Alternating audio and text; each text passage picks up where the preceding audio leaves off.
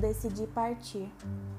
É horrível essa indiferença, a sensação de não pertencer ao lugar, de não fazer parte de tudo, da rotina, das conversas, dos propósitos que foram traçados.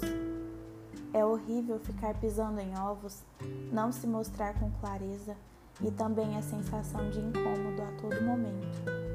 E você sabe que eu odeio sentir que eu estou atrapalhando. Não me sinto à vontade, fico sempre muito tensa e preocupada. Não me sinto em casa. E isso tem me feito muito mal, principalmente ultimamente. Depois que eu aprendi que a minha vida é minha e sou eu quem vou vivê-la, passei a ver as coisas de um outro ângulo.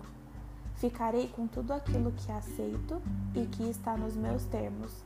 Não me renderei à vontade de ninguém contra a minha própria vontade e serei fiel aos meus princípios sem prejudicar ou machucar ninguém no percurso. E é por isso que estou partindo.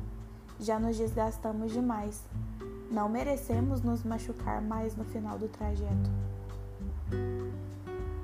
Não nos levaria a lugar algum e nos trariam sequelas que carregaremos para toda a vida. Sequelas que, mesmo sem querer, levaremos para outras situações e pessoas, porque tudo aquilo que nos fere temos tendência a achar que acontecerá de novo e de novo, sem nos lembrar que cada ser humano é único.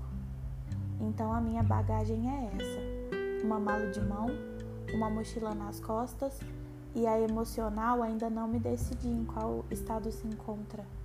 Tenho uma certeza: poderia estar pior. Mas digo a Deus antes que isso pudesse acontecer. Eu te conheço, você vai superar.